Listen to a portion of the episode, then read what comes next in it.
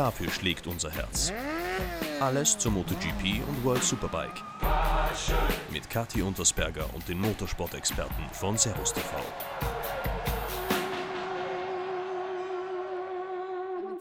Und herzlich willkommen zu einer erneuten Episode von Passion. Heute sprechen wir mal über die aktuellen Geschehnisse in der MotoGP und World Superbike.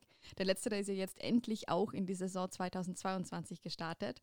Und das mache ich natürlich nicht allein, denn an meiner Seite, zumindest virtuell, Stefan Nebel. Deswegen Servus, Stefan. Servus Kati, wunderschön dich wiederzuhören und wunderschön, dass wir mal wieder gemeinsam im Podcast, Podcast über die Interessen reden können und die Geschichten, die in den letzten Wochen passiert sind, war ja doch einiges. Ja, das definitiv. Also wir haben viel, viel Redebedarf. Ich freue mich ja, dass du hier bist. Du bist ja schon sowas wie ein Passion-Ehrengast. Aber zuerst einmal die wichtigste Frage, die wir immer abklären müssen. Wie geht's dir denn? Mir geht es sehr, sehr gut. Ich bin äh, innerlich sozusagen befriedigt, wenn ich das so sagen darf. Ich durfte in Austin sein bei der MotoGP. Ich habe zwar Aragon, ganz ehrlich, Superbike-Weltmeisterschaft sehr vermisst. Aber es gibt ja zum Glück auf der Servus TV-Seite auch die Mediathek, wo man sich die Rennen dann nochmal anschauen kann. Und ähm, ja, auf der anderen Seite durfte ich ja jetzt auch drei Tage in Brünn selber ein bisschen wieder am Kabel ziehen, wie man so schön sagt, und ein bisschen Motorrad fahren und instruieren. Und äh, ja, solange ich rund um das Motorrad leben darf, dann bin ich ja ein sehr ausgeglichener Mensch. Deswegen danke der Nachfrage, mir geht es gut. Das klingt sehr gut. Du hast es ja schon gesagt, du warst für uns in Austin, du warst jetzt gleich danach in Brünn bei den German Motor Masters auch äh, mit Hafenecker. Erzähl mal, wie, wie war es denn? Was habt ihr denn alles gemacht an dem Wochenende, für die, die sich jetzt gar nichts darunter vorstellen können?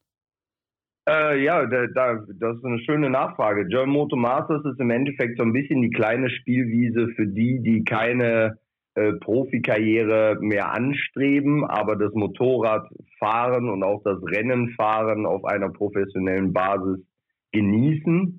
Ähm, mit, ich sag mal, dem Hintergrundwissen von Profis, die das Ganze organisieren. Und äh, wir haben da halt eine sehr, sehr gute oder eine klare Vorstellung von der Meisterschaft, wie es laufen soll. Und es gibt so den klassischen 600, 750 und 1000er Klasse.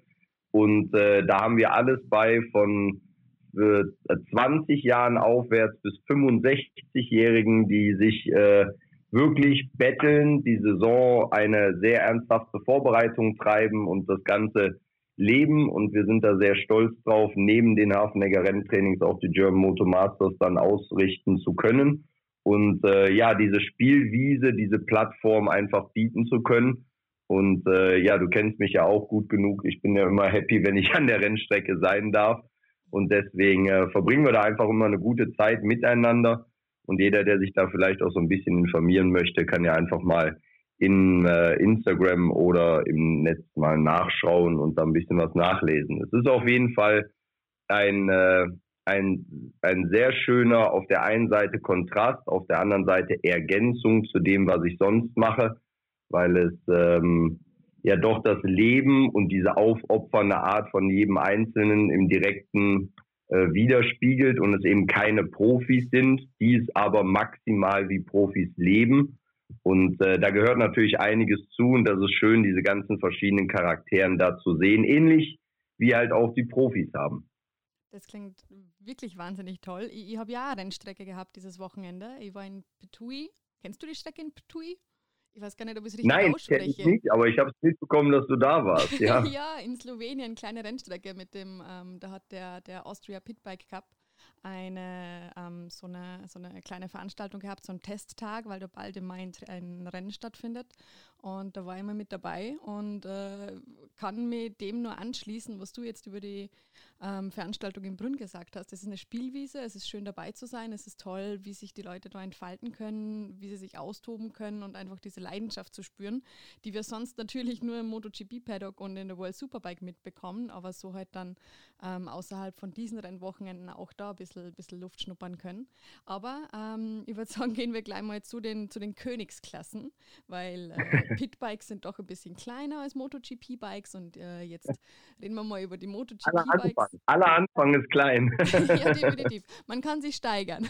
Aber die machen wirklich Spaß. Also, äh, was ich da so gesehen habe, das war, das war echt nicht ohne. Die waren echt schnell unterwegs. Vor allem auch die, die ganz ja, kleinen. Zu ergänzen schon. möchte ich sagen, Entschuldigung, wenn ich dich da unterbreche, aber dazu ergänzen will ich nur sagen, das ist ja genau das, warum es wir, wir so leben und auch stolz darauf sind, so im Thema zu sein.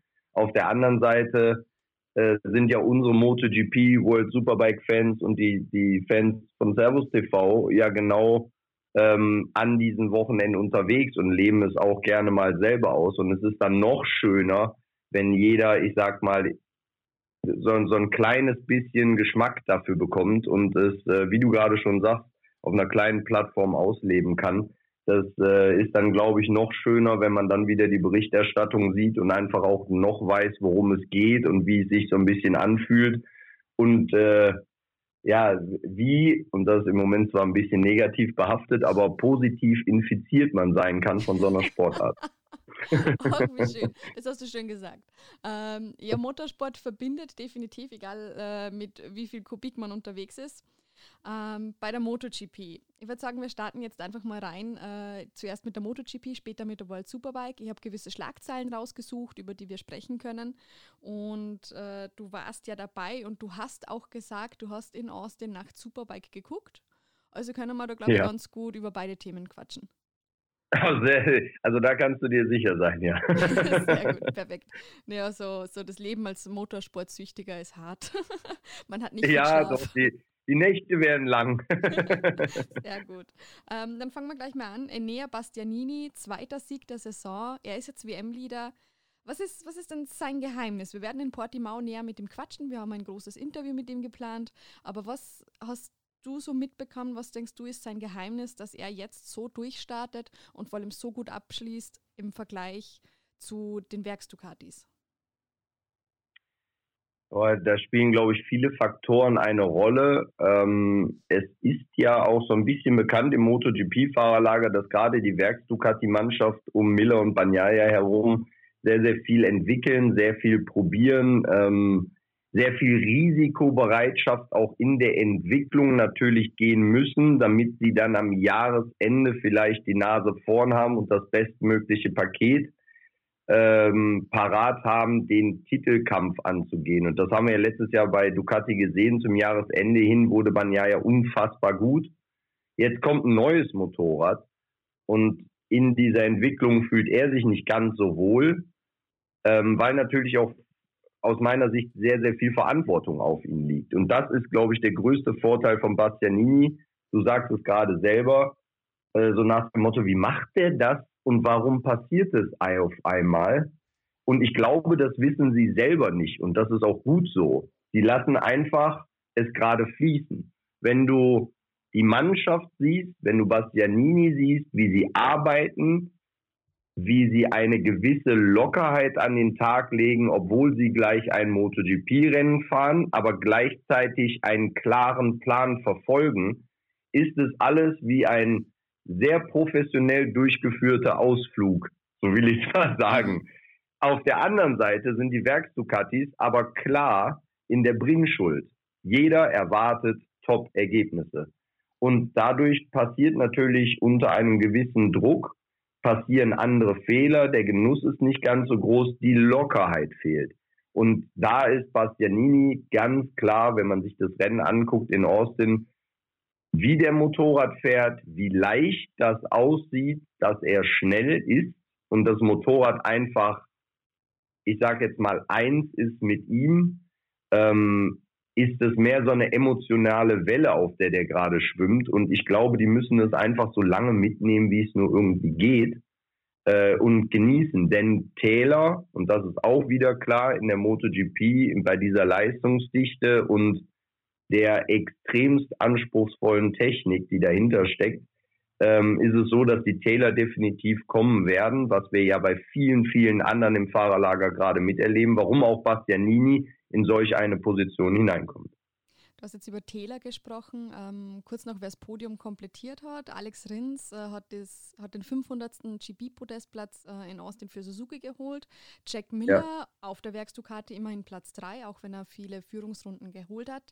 Ähm, wer auch gerade eine kleine Talfahrt erlebt, das hast du jetzt schön, schön gesagt, ist Fabio Quattararo. Er tut sich sehr schwer. Der Weltmeister vom letzten Jahr in Austin ist er Siebter geworden und hängt den Erwartungen ein bisschen nach. Und inzwischen ist es ja so, dass er doch sein Unmut übers Bike ziemlich kundtut, dass man das halt mitbekommt, ähm, dass er nicht zufrieden ist. Und jetzt gibt es inzwischen auch schon Gerüchte über einen Wechsel zu Honda, einen Wechsel in ein anderes Team. Also es ist nicht ganz so rund bei Yamaha gerade. Ja, genau, da sind wir beim Thema. Es ist gerade nicht ganz so rund. Ähm, auf der einen Seite haben wir jetzt einen Bastianini mit dem, mit dem Magic Flow. Keiner weiß so richtig, warum es passiert, aber jeder hält es unter Kontrolle und es gibt dann am Ende des Tages dieses Ergebnis. Bei Yamaha ist, glaube ich, ähm, einerseits Werksteamdruck. Ich meine, du nennst jetzt Quattararo, über Morbidelli redet kein Mensch mehr. Der war vor zwei Jahren der Titelanwärter. Ja, stimmt. Ähm, der, der fährt auch im Werksteam. Der sitzt eigentlich auf dem Motorrad von Valentino Rossi. Und da geht auch nichts nach vorne. Muss man ganz klar so sagen. Und aus Yamaha-Sicht im Generellen ist es eine sehr beschwerliche Saison. Wenn einer aufzeigen kann und Yamaha ins richtige Licht rückt, dann ist es Quattararo, der natürlich auch verstanden hat und vielleicht auch so ein bisschen sein Charakterzug ist, dass er sich schon sehr gut darstellt und ähm, als Weltmeister natürlich sagt, ich bin hier der Weltmeister und ich habe Ansagen zu machen. Ähm, das Schwierige ist natürlich, da jetzt die Waage zu halten und in den ersten Rennen der Saison nicht die Nerven zu verlieren, denn wir müssen ja sagen, es ist noch nicht mal ein Viertel der Saison um und ähm, es ist schon genug passiert und genug Gerüchte wieder unterwegs. Ja. Und all das bringt natürlich wieder Unruhe. Und damit sind wir ergänzend wieder zum Thema Bastianini Sieg. Der hat keine Unruhe, die fahren einfach nur Motorrad und konzentrieren sich da drauf. Und äh, die Aufgaben von einem Star der MotoGP wie Quattararo sind durchaus umfänglicher und äh, dadurch vielleicht auch das Nervenkostüm manchmal ein bisschen dünner. Und dann verliert der charaktermäßig sowieso, das hat er auch schon in der Vergangenheit gezeigt, wenn es nicht läuft, ähm, seine Nerven und ich, ich möchte mal sagen, ist da nicht ganz so sympathisch unterwegs.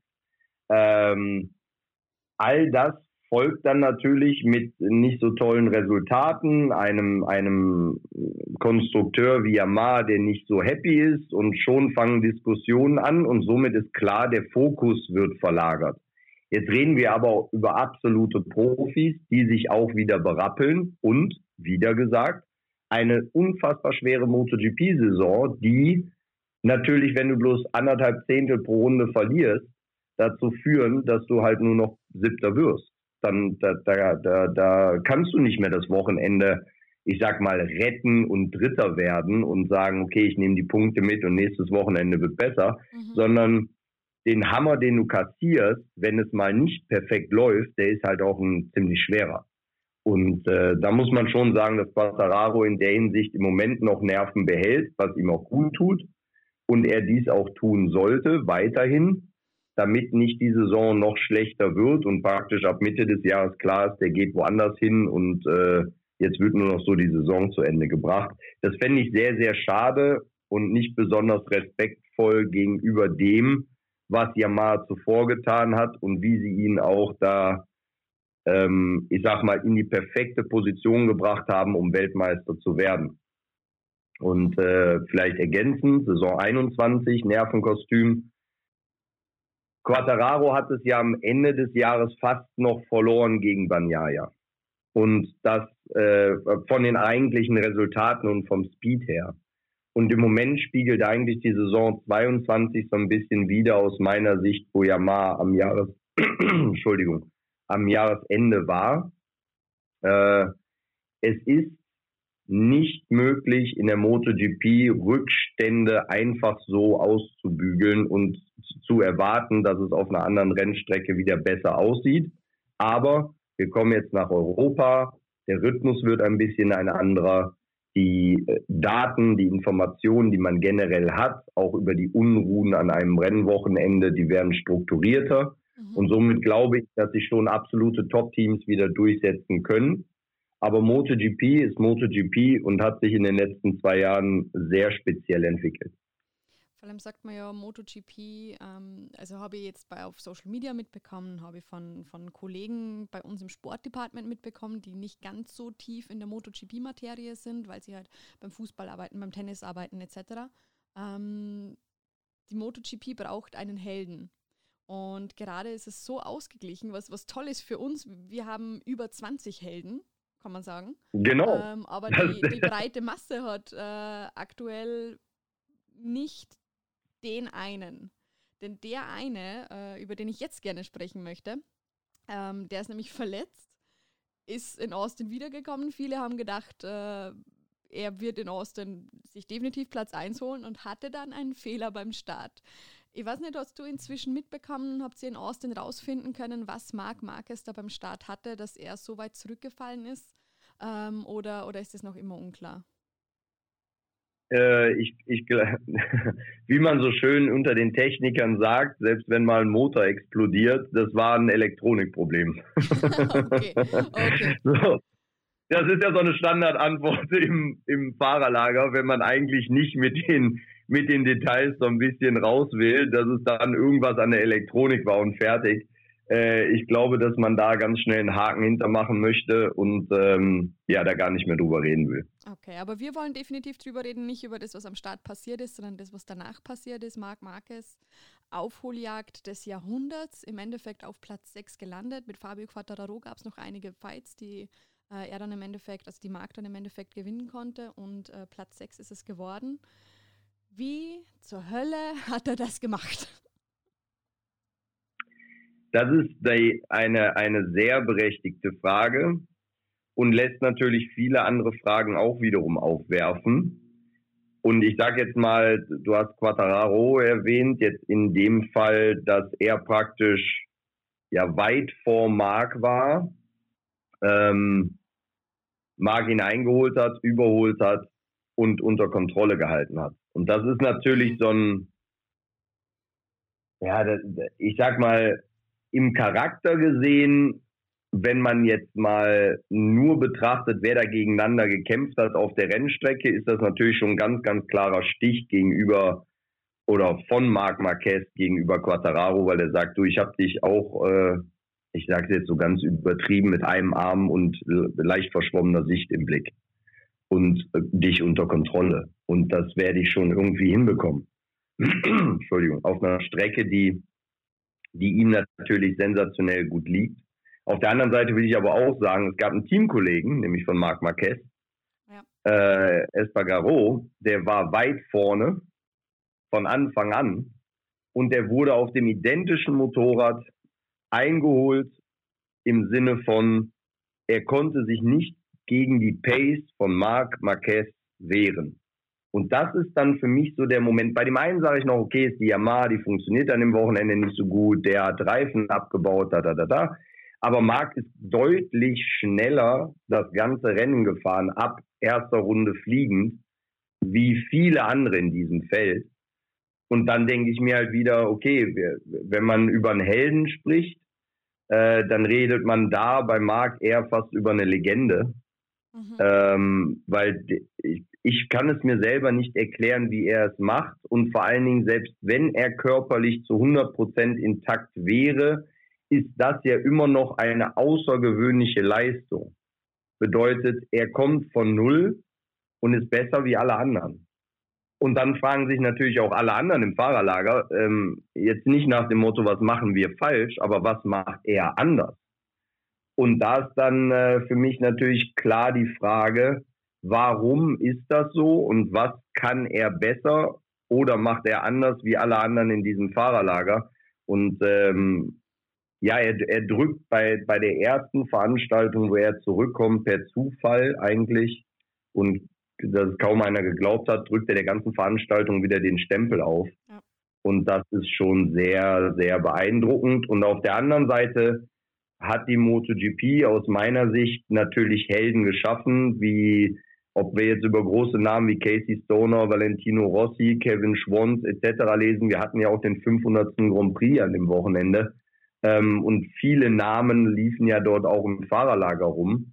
Ähm, es ist eine neue Generation und die neue Generation ist natürlich auch entstanden durch eine sehr, sehr schnell wachsende Jugend, also absolut junge Männer, die mit 18, 20 einen Vertrag unterschreiben, den früher sich vielleicht äh, 28, 30-Jährige ähm, wahrlich noch überlegt hätten, ob sie diesen Weg gehen wollen. Aber die jungen Hungrigen drücken halt in diese MotoGP hinein und dadurch ändert sich auch der komplette Charakter, wie man Rennen fährt, auf welchen Motorrädern man Rennen fährt und somit natürlich auch der Heldenstatus, weil keiner so richtig greifbar ist.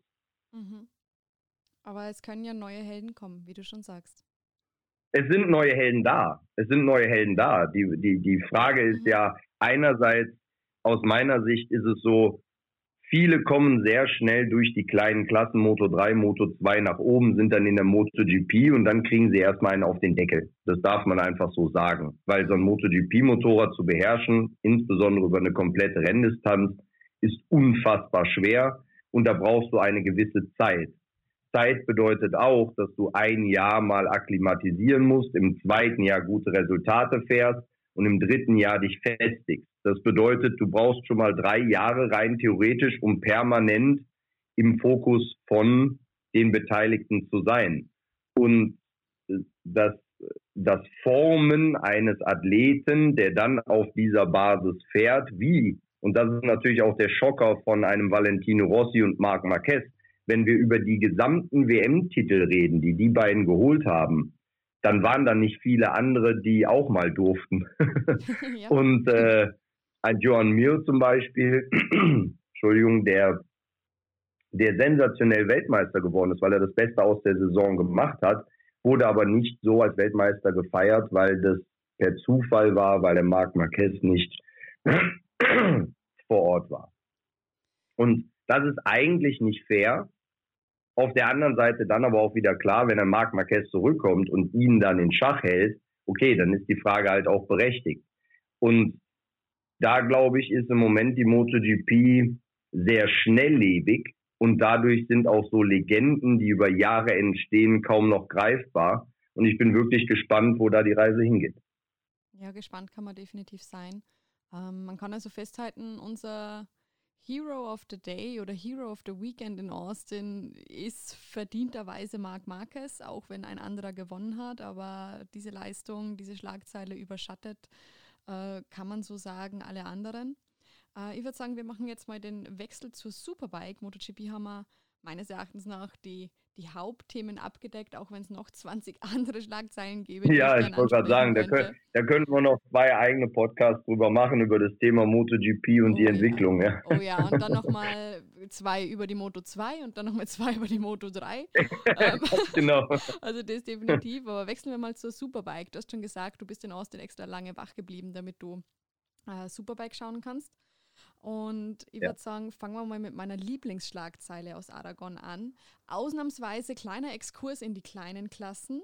Lennox Lehmann, 16 Jahre alt, in der Supersport 300, zweimal auf Platz 3 vom Startplatz 25 aus. Ich, ich formuliere es ja. jetzt einfach so, was? Wie?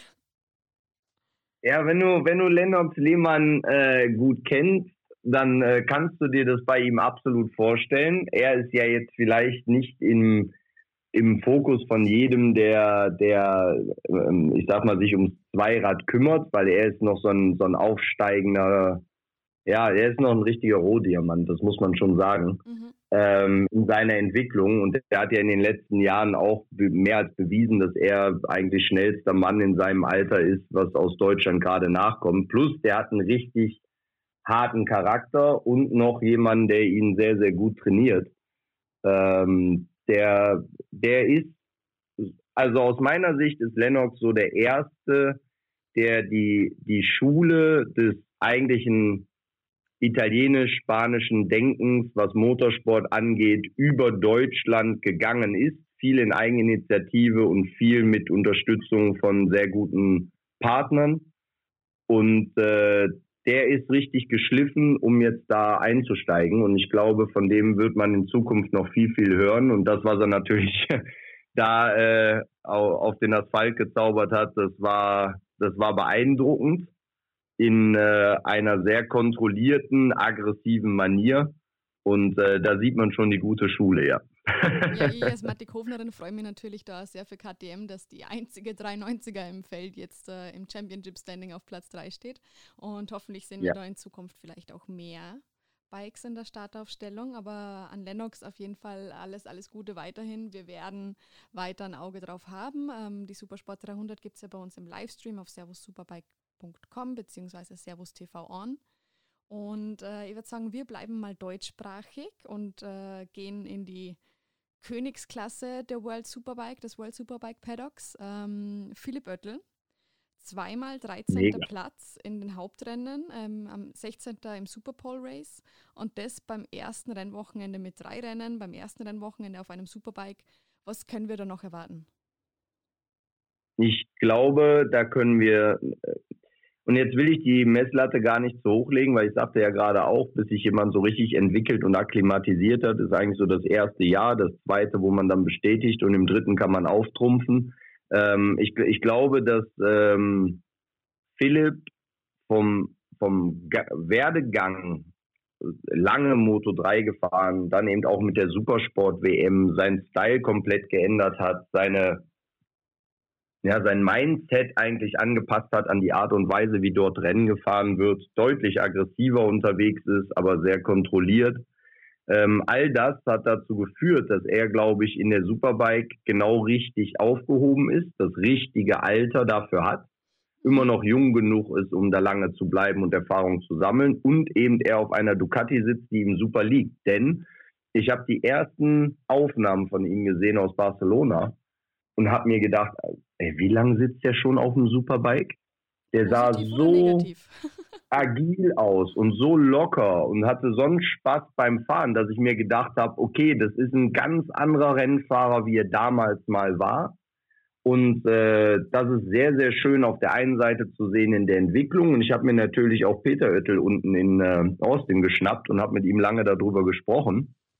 Und äh, er sieht es, ich meine, er redet natürlich mit seinem Sohn, aber er kann das natürlich auch technisch sehr gut wiedergeben im Kopf und, und sich Bilder machen, was da gerade passiert. Und äh, alles das, was bisher, glaube ich, geschehen ist, waren vom Philipp vielleicht jetzt so 85 Prozent seiner Möglichkeiten.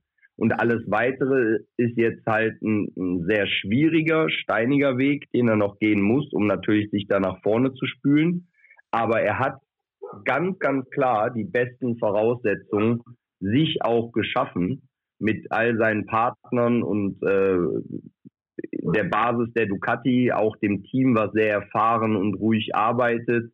Er nicht so, ich sag jetzt mal, wäre er in einem Werksteam, wäre er anders im Fokus. Da ist er so ein bisschen ich sag mal, im Hintergrund, aber fällt sehr positiv auch bereits im Fahrerlager auf. Ganz, ganz tolle Nummer, die er macht und ich freue mich riesig auf Assen, ihn dann bereits auf einer Rennstrecke zu sehen, die er halt auch mag. Frage ist natürlich, da werden die Bedingungen ganz anders sein. Das ist dann, das sind eben jetzt Erfahrungen, die er macht und es können gute und schlechte Wochenenden kommen. Aber ich freue mich riesig, dass er da ist und dass er auch jetzt schon am ersten Wochenende so gut angekommen ist. Ja, da können wir uns nur anschließen. Also ich, ich, spreche jetzt mal im Namen aller, aller deutschsprachigen Fans, dass wir Philipp da die Daumen drücken. Ich denke, ich, kann mir da auch noch anschließen, das war kein Glück am ersten Rennwochenende. Ich denke, es war Können, auch wenn es jetzt nur das erste Rennwochenende der Saison war. Es werden schlechte Wochenenden folgen, es werden bessere Wochenenden folgen. Aber äh, im Endeffekt mal schauen, wo die Reise hingeht. Wer denn in Aragon am besten geschlafen hat, würde ich mal behaupten, ist Alvaro Bautista mit zweimal dem mhm. ersten Platz, einmal dem zweiten Platz. Wie gut muss es ihm jetzt wohl gehen? Wie nötig war diese Rückkehr zu Ducati? Ich, ich, glaube, er hat gar nicht geschlafen. Ich glaube, der hat gesagt, lass uns gleich noch eins okay. fahren. ich glaube, der hat schon mit den Füßen geschart morgens um sechs und, und war ready to go. Und das ist äh, genau das. Ich meine, ein, Rennfahrer, der, der bleibt sein Leben lang Rennfahrer und der hat immer die, dieses Mindset ab, im Speziellen dann, wenn er merkt, okay, pass mal auf, jetzt geht's wieder. Und äh, Alvaro Bautista vor zwei Jahren zu sehen äh, beim ersten Rennen mit Honda, war ein ganz anderes Bild, als äh, wie wir ihn jetzt gesehen haben. Und das ist genau widerspiegelnd seiner, seines seelischen Zustandes praktisch, in dem fühle ich mich gerade wohl oder nicht. Und das definiert ein Rennfahrer nun mal über, ich gewinne oder kann gewinnen oder habe zumindest die Basis dessen, dass ich da ums Podium mitfahren kann. Oder ich weiß von vornherein, ich fahre dahin, riskiere alles und werde vielleicht Sechster, Siebter und vielleicht mal Dritter. Wo ja Alvaro Bautista selber gesagt hat, das fühlt sich an wie, wie ein Sieg und ist ihm mehr wert wie alles andere gewesen, als er mit der Honda mal auf dem Podium stand, weil ihm das halt wieder dieses Gefühl zurückgegeben hat. Und ganz klar, der ist, der hatte ja einen Masterplan und dieser Masterplan, das geht jetzt aber fast, glaube ich, zu tief ins Thema. Man kann nur sagen, er war glücklich, zu Honda zu kommen, um sein Leben dann erstmal wieder zu strukturieren nach dem Ducati-Jahr und ist nach zwei Jahren Reifeprozess mit Honda, Entwicklung in der Superbike, nicht nur der Honda, sondern auch Entwicklung seiner Art und Weise Rennen zu fahren, gereift und kommt jetzt mit dem bestmöglichen Paket, was noch besser ist, wie er damals schon zur Verfügung hatte bei Ducati, weil da war es das erste Jahr, da wusste man nicht, über dieses Motorrad und da sind auch Fehler passiert. Jetzt ist das ein perfektes Motorrad mit einem gereiften Superbike-Fahrer, der MotoGP-Erfahrung mitbringt und brandgefährlich ist. Und äh, letztes Jahr im Fahrerlager waren schon viele unterwegs und unter anderem auch Honda-Leute, mit denen ich mal so abends beim Abendessen gesprochen hatte. Und die sagten schon, wenn der wirklich zurück auf eine Ducati kommt, dann haben die anderen ein Problem, weil das, was der mit der Honda macht, ist unfassbar beeindruckend. Heißt, jeder wusste im Fahrerlager, der steht mit auf der Liste ganz oben und mega für uns alle, die die Superbike so feiern, äh, dass jetzt da vorne mindestens mal drei sind, die sich äh, die, die nächsten elf Rennen ähm, das Leben relativ schwer machen werden. Ja, man merkt, wie du schon sagst, in seinem Fahrstil, wie wohl sich Alvaro Bautista fühlt, sein, seine gesamte Präsenz, sein Gesichtsausdruck, man muss es sagen, seine spezielle Frisur. ähm, merkt, ja, er fühlt sich ja, wohl in seiner Er kann Haut. sich tragen, als Führender der WM kann man es tragen. ich traue mich da noch nicht ganz drüber, aber äh, ja, ja, stimmt, stimmt auf jeden Fall. Ähm, aber es gibt natürlich auch Fahrer, die wahrscheinlich genauso wenig dann geschlafen haben, aber im negativen Sinne. Ähm, die, die Rede ist von Scott Redding. Chaos-Wochenende für ihn, die Ergebnisse bleiben aus. Ich weiß, die Frage, ob der Wechsel zu BMW eine Fehlentscheidung war, kann man jetzt vielleicht noch nicht beantworten. Es ist erst das erste Rennen. Wir haben es schon erwähnt, es ist das erste Rennen. Kann man? Ja, die kann man schon beantworten. Ähm, und ich, ich möchte ganz klar sagen, es war kein Fehler, zu BMW zu wechseln. Mhm. Der Fehler war nur von Scott, dass er erwartet hat, dass er sofort da mitfährt, wo er mit der Ducati war. Mhm. Also, ich, ich bin ganz ehrlich, wenn man sich die letzten Jahre von BMW anguckt, es ist ein Team, was sich entwickelt, was sich mit dem Motorrad entwickelt, wo es einen Tom Sykes mit sehr spezieller Manier aber auch angepasst an die BMW immer wieder gezeigt hat, dass das Motorradpotenzial hat und da vorne mitfährt. Und ich, ich, ich müsste jetzt lügen, ich habe es nicht irgendwo in der Notiz, aber ich würde behaupten, wenn man alle Punkte übereinander legt, dann ist Tom Sykes wahrscheinlich immer noch weit vorne mit dem, was er eingefahren hat an Punkten für BMW. Mhm. Ähm, das ist, das ist ein ganz anderes schwieriges Management. Und in, in dem Moment, wo, wo ich gehört habe, dass Gott das machen wird, und da sind ja auch die Umstände, äh, warum das alles so gekommen ist, ja auch ein Thema, was ich jetzt hier aber nicht so groß breitschlagen will. Aber am Ende des Tages ist BMW sein Motorrad äh, für das nächste Jahr oder für diese Saison, sagen wir mal so. Mhm. Das mal auf jeden Fall. Und dann den Kopf in den Sand zu stecken und sich offiziell so aufzuregen und seinen Frust so breit zu treten, das ist Scott Redding. Das war er schon immer. Das war er auch, der Papagei und, und bunte Vogel in der MotoGP. Er hat nur damals gesagt, in der MotoGP, er musste da raus und musste von Aprilia am Ende dann weg, weil wenn er Rennen fährt, will er sie gewinnen. Und da sind wir eben jetzt genau bei dem, bei dem Charakter und der Mentalität das ist ja nicht falsch, wenn du so tickst. Wenn du dann aber natürlich nicht realistisch einschätzen kannst, wo werde ich landen und was ist mein Frustpotenzial, was ich mir zumuten kann, um Kontrolle zu halten, dann passiert sowas wie dieses Wochenende. Weil klar war auch, wenn natürlich ein Loris Basta relativ gut mitfährt, ähm, und, und ich sag mal, die BMW da vorne mitbewegt, dann wäre das die Position gewesen von Scott Redding. Und Loris Bass sagt, ich bin überrascht, wie gut es lief. ja. Obwohl es ja jetzt auch nicht sensationell war, aber es war ein gutes Wochenende für ihn. Und ein Scott Redding, der, der kriegt gar kein Wort mehr raus, sondern da braucht man auch nichts zu, zu sagen, wenn man gesehen hat, wie er da reagiert hat. Dann ist das natürlich eine Basis, die dich sehr anschlägt und äh, in der Mentalität vom Scott Redding, wie gesagt, gerade erwähnt mit Aprilia und diesem Wechsel in die Superbike, damit man Rennen gewinnen kann und so, ist es dann natürlich ein sehr, sehr hartes Brot, was er dieses Jahr kauen muss, weil, sagen wir mal realistisch, wenn, wenn er zwischen Platz drei und sechs regelmäßig fahren würde, wäre das sehr, sehr gut. Aber dass er regelmäßig Rennen gewinnen wird im Jahr 22, ich glaube, da wissen wir alle nach dem ersten Wochenende, dass das äh, fast unmöglich ist.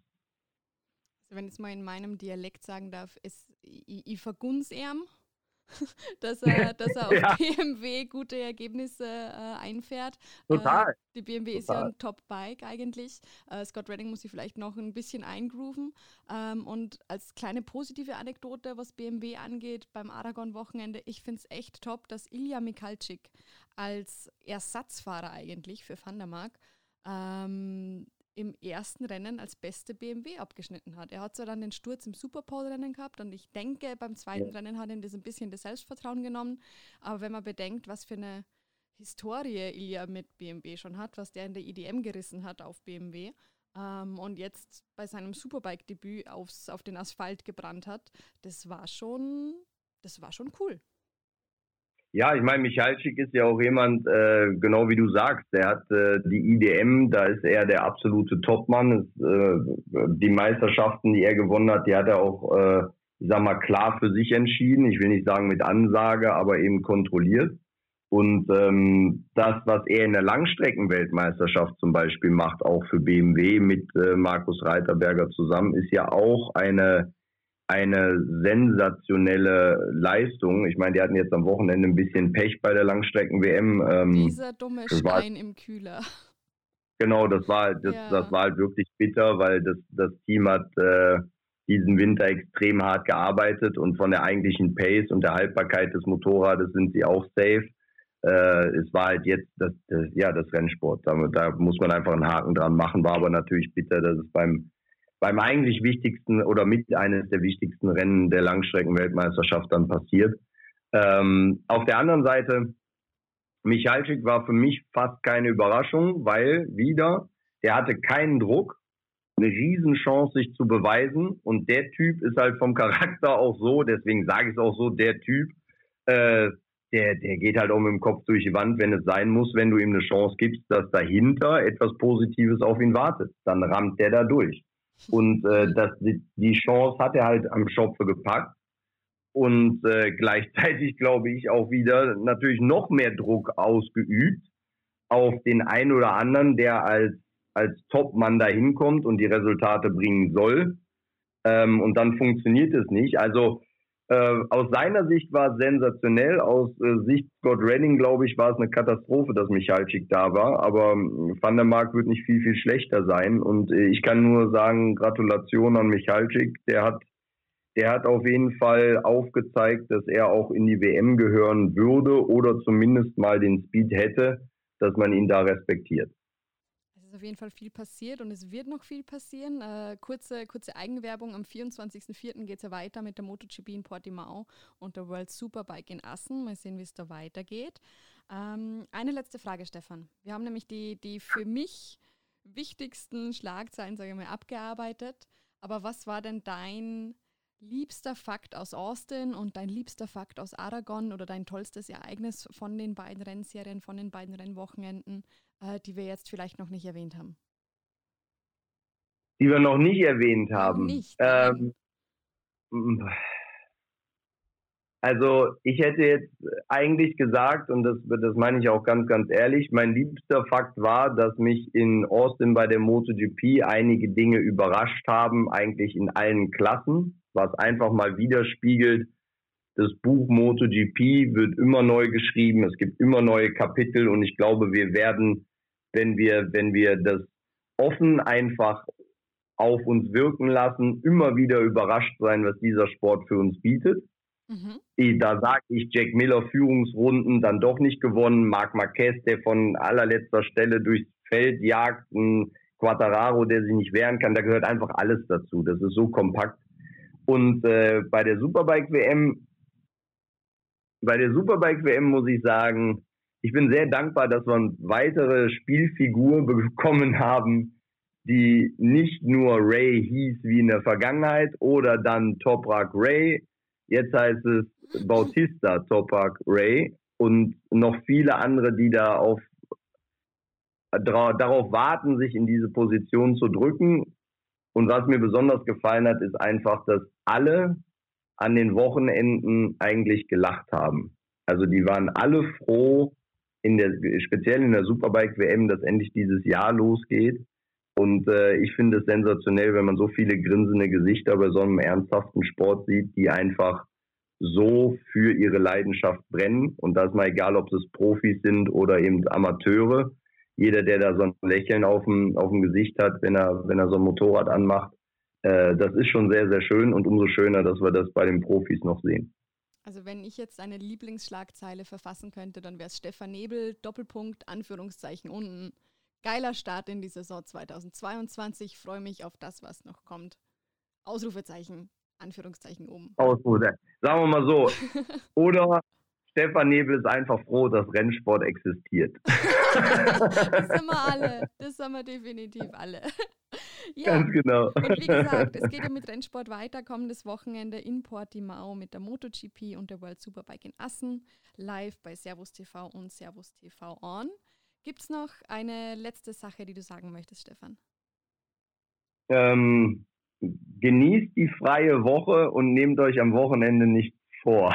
das ist das, was ich, was ich äh, so ein bisschen rausposaune, weil ich glaube, sowohl in Portimao wie aber auch in Assen äh, wird, wie gesagt, ein neues Kapitel geben. Die MotoGP, Superbike WM werden wieder ihr Kapitel schreiben und äh, für jeden Motorsportfan wird etwas dabei sein.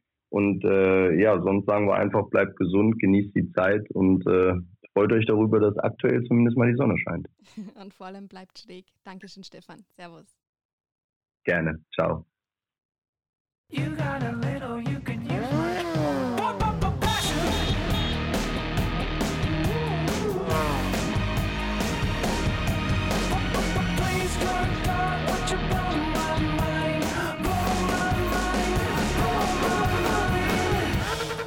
Passion, der Motorsport-Podcast von Servus TV.